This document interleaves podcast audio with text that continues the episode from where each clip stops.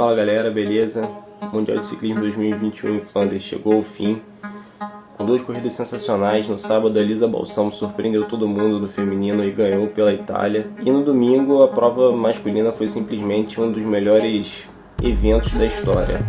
E a organização estimou um milhão de pessoas na rua. E foi o que a gente viu simplesmente com as ruas abarrotadas de gente, uma atmosfera incrível, as pessoas torcendo como se fosse um grande estádio. E a corrida pegou fogo já a partir de 180 km e simplesmente não parou mais. Foi uma sucessão de ataques e buscas, ataques e buscas. O Alvanar, Mathieu Van Der Poel, Julian Lafilippe, todos os principais favoritos estavam ali, Matei Mohoric.